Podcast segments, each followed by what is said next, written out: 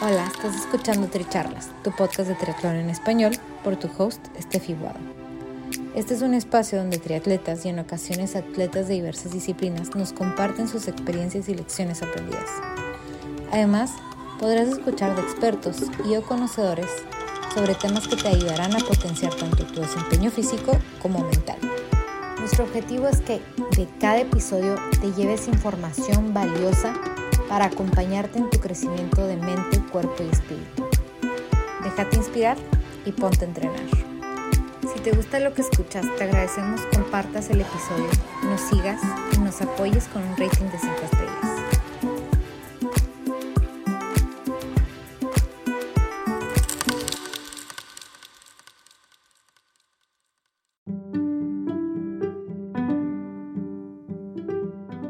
Ciao, benvenuti all'episodio 33 di Tricharlas Piccole Atlete Crescono. Io sono Steffi Buado e oggi sto con Elisa e Ilaria Carola. Elisa e Ilaria ci raccontano dalla loro esperienza con lo sport e anche cosa è il triathlon invernale. Da questa intervista impariamo che la motivazione per le bambine è molto più semplice che per noi adulti che diamo tanto significato alle cose. Loro si godono lo sport perché gli piace e i loro amici lo fanno. Questa conversazione ci fa ricordare che la cosa più importante è fare quello che ci piace, senza preoccuparci di avere obiettivi o record.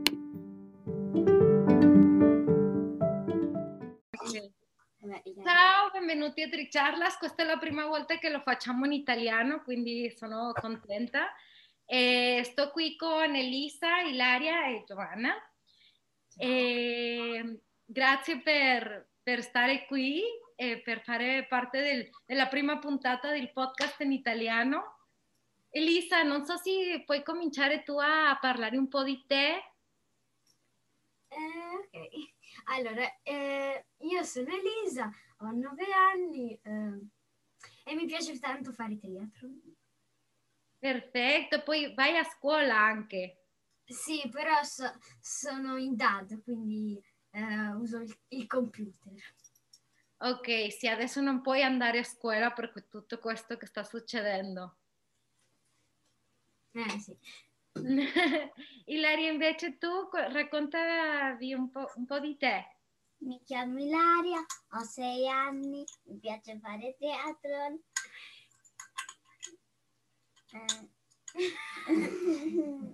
E che altro, che altro? Raccontatevi. Anche papà fa teatro. Parla più forte.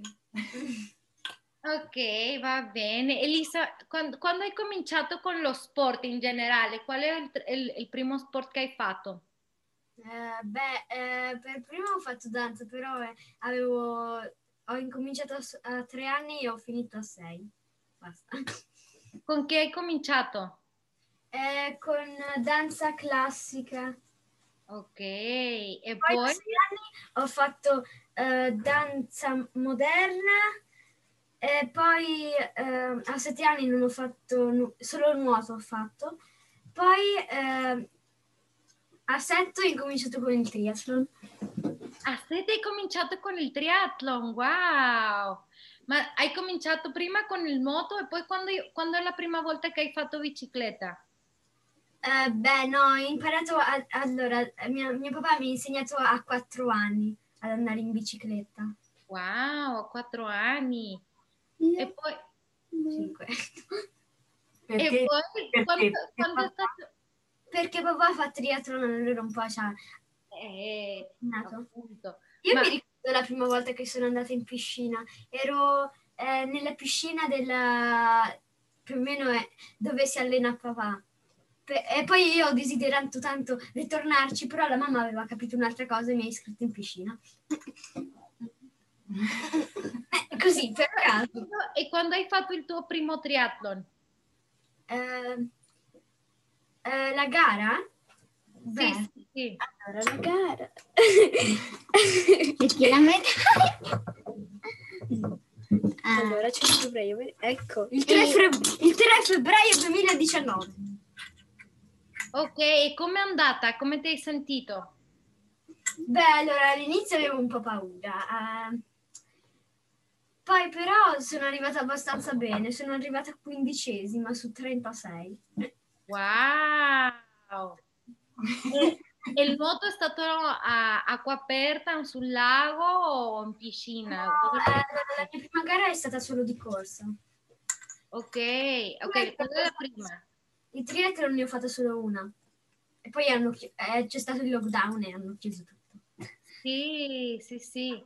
Ma per te com'è andata la prima gara? Che, che sentimento hai avuto? Beh, ero un po'... Siccome non c'era nessun mio amico che mm, faceva le gare con me perché tutti quelli della mia età erano maschi, allora ho dovuto fare la mia gara, la mia prima gara da sola, proprio così, senza nessun amico.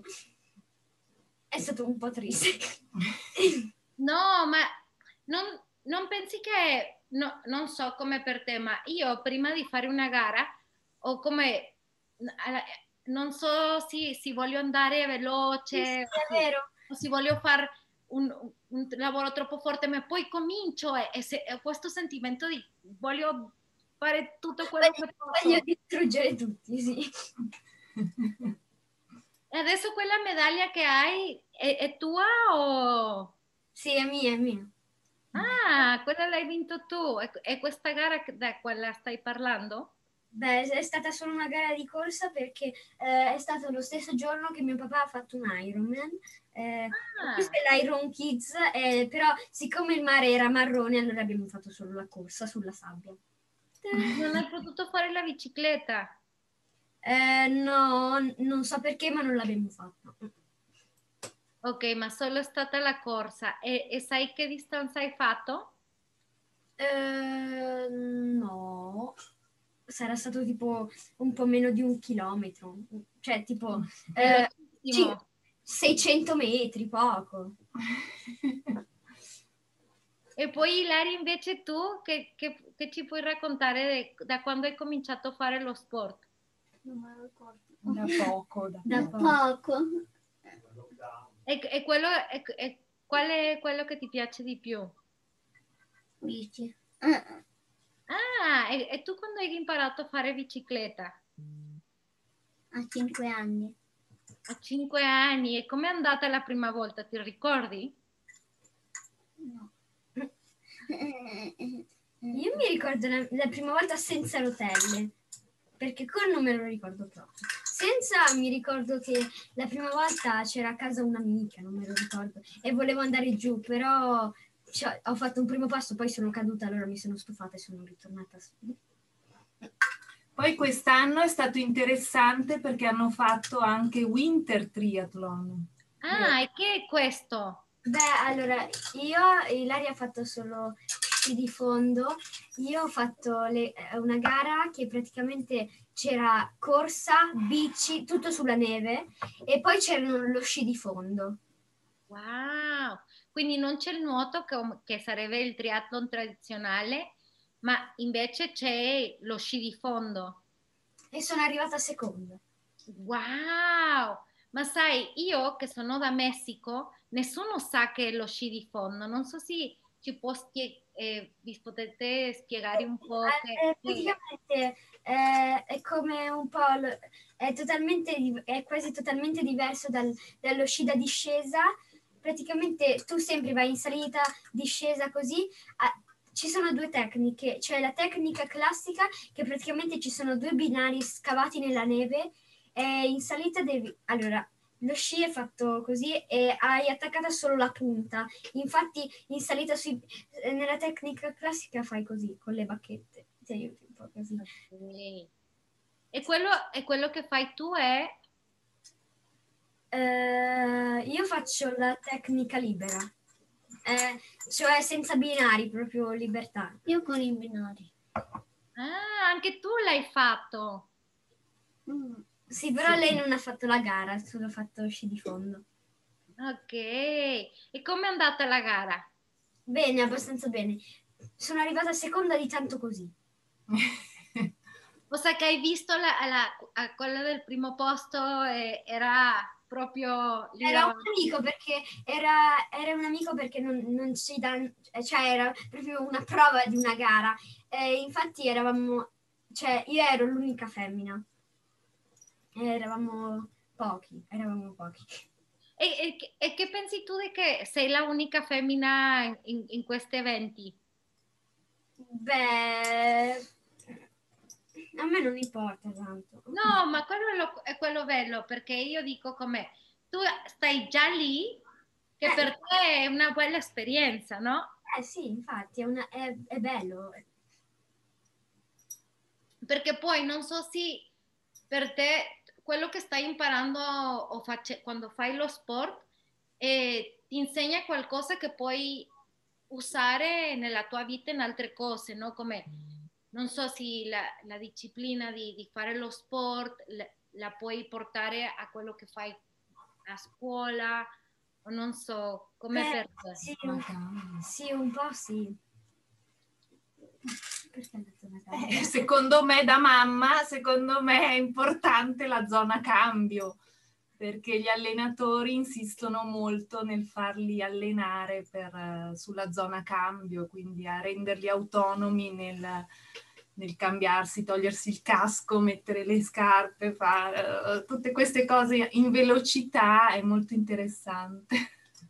Ok, ma, ma poi sì, sì, io vi chiedo come, perché vi, vi piace fare lo sport? Perché magari sono quelli, quelli bambini che solo vi piace come dopo scuola stare seduti sul divano e guardare un film e non fare niente altro, non so.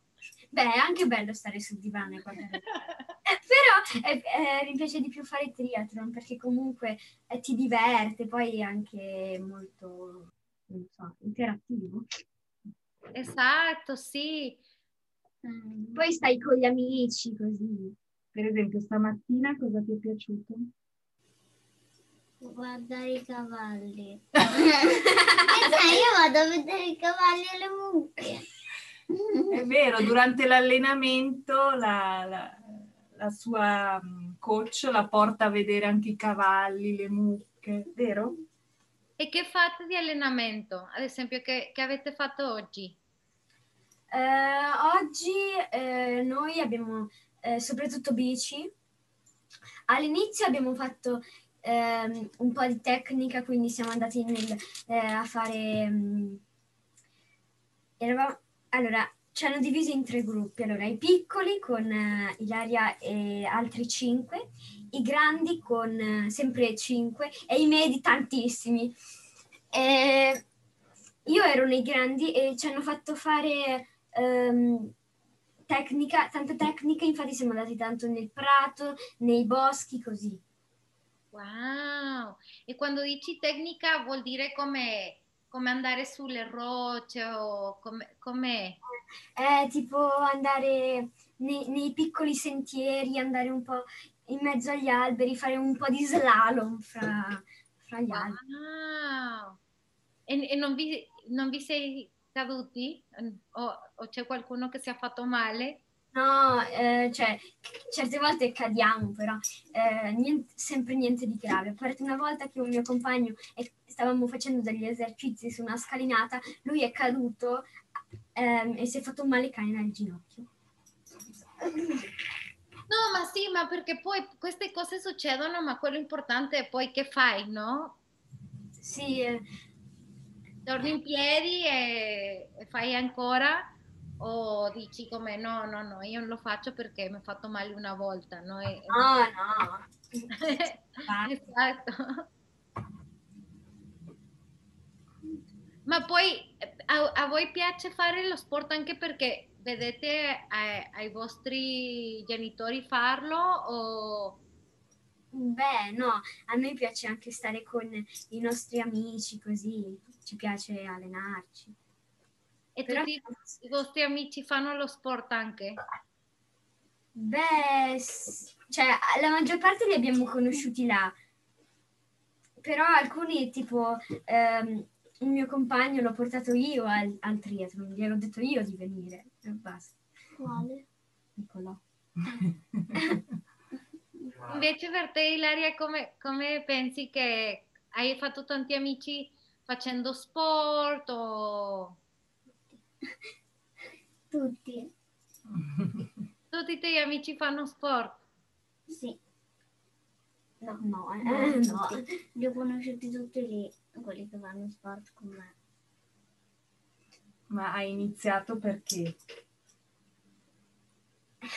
Perché Perché papà e tua sorella? no, Ti hanno obbligato. No. Sono obbligato. No, ma a volte succede perché ad esempio io, i miei genitori fanno tanto sport e perché io li vedeva che sempre lo facevano, per me era normale, era una cosa che facevamo tutti. no, Poi io e mio fratello facevamo anche lo sport e- e- e- e vi piace, a me piace di più quando lo facciamo come tutti insieme in famiglia. Eh, sì. Non so se... se Però per cioè, all'inizio, anche per me, all'inizio, cioè mio papà mi ha un po' convinto perché all'inizio non ci volevo andare, però quando alla prima lezione mi è piaciuto tantissimo e ho voluto sempre andarci. Anche Ilaria così, che un po' gli abbiamo detto dai che bello, dopo, dopo tipo due settimane di incoraggiamenti alla fine ci è andata e, e le è piaciuto tantissimo. Sì, Esatto. perché poi all'inizio ogni tanto, come no- non sai come fare, fa un po' di, dà un po' di paura, Eh sì, un po' di tensione. ma poi diventa una cosa che io, ad esempio io, dopo, dopo fare l'allenamento, mi sento fel- felice, come Eh, prima di andare non ho tanto voglia, ma poi sto lì e finisco e dico, ah, sono contenta che sono andata. Eh sì, a me certe volte capita, però la maggior parte delle volte eh, io dico, e vai, ci vado, che bello! Sì. tipo, E poi adesso che state facendo di allenamento, come fate? Beh, eh, noi li facciamo lo stesso, però ad esempio eh, le staffette le facciamo, però ad esempio non ci diamo il 5, così. Ok, ok. E, altri- e altre cose? E non facciamo nuoto, però facciamo solo ehm, bici e corsa. Anche, anche a me manca tanto il nuoto. A me il nuoto piace un po' meno, e la mia preferita è la bici. anche E, e quello che ti piace, ok, quindi delle tre, quello che ti piace di più è prima la bici. E poi, e poi la corsa e poi il nuoto, per ultimo. Ma perché? Il nuoto è bellissimo. Sì, è divertente, però eh, fa- faccio un po' più fatica. eh, infatti. E, e per te, Ilaria, quale ti piace di più? È lo stesso, lei dice lo stesso. Sì? Quale? Sì, Prima la bici, poi la corsa e all'ultimo il nuoto. sì. Non so- Invece a me piace prima, prima la bici anche, poi il nuoto e alla fine la corsa. La corsa non mi piace tanto, Eh, neanche a me piace tanto. neanche a me.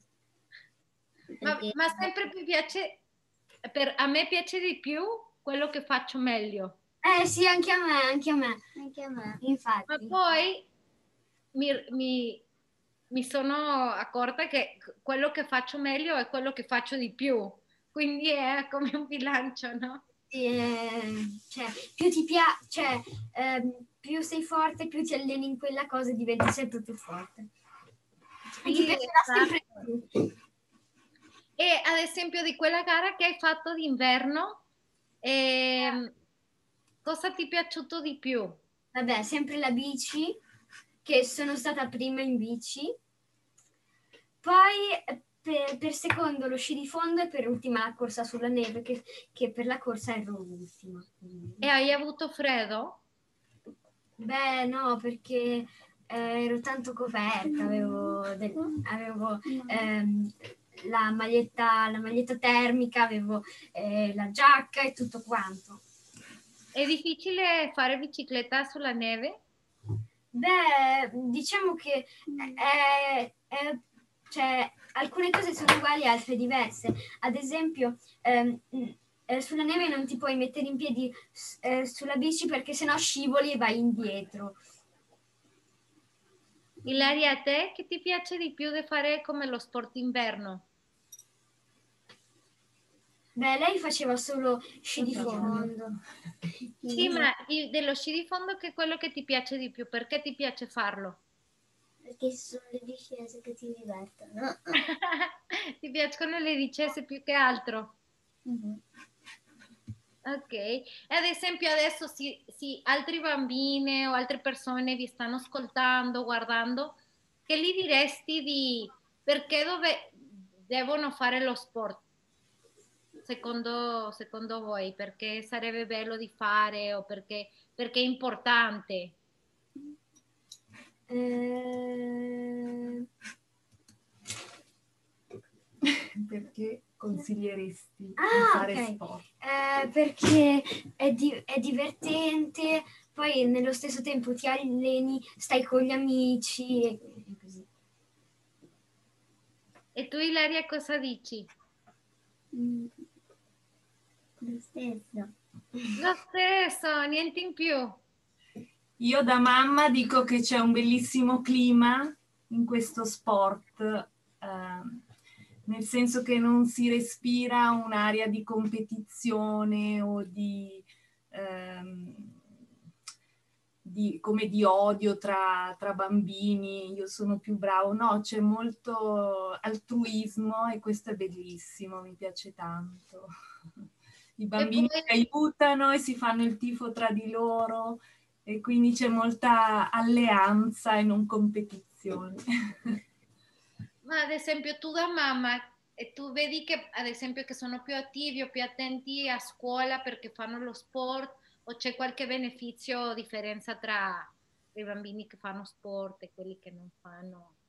Beh, in un periodo come questo mi sento privilegiata perché loro si sono potute allenare in un periodo dove nessuno poteva fare niente. Per esempio, lei ha compagne che erano iscritte a danza, iscritte ad altre, ad altre cose ed è tutto chiuso ovviamente. Quindi in un periodo così loro sono state molto molto fortunate ad allenarsi all'aperto, ad andare anche anche oggi sono potute andare ad allenarsi e anche quando siamo stati in zona rossa si sono allenate via Zoom e quindi comunque gli allenatori sono stati bravissimi e, e quindi in questo periodo sicuramente mi sento una privilegiata. In altri periodi ehm, sì, an- probabilmente anche il fatto di fare anche tornando al discorso della zona cambio,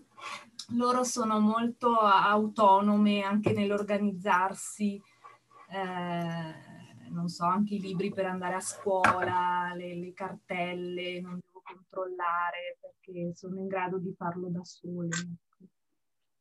E poi la dinamica di famiglia cambia un po' o, o ha come qualche beneficio, beneficio di, di- di avere lo sport come, come una un- con un ruolo importante? Ma allora un po' lo sport era già entrato a far parte di noi perché appunto mio marito è un triatleta, quindi il papà triatleta da quando è nata lei, quindi da, da quasi dieci anni che mio marito pratica il triathlon e, e quindi è diventata una cosa normale per noi qui.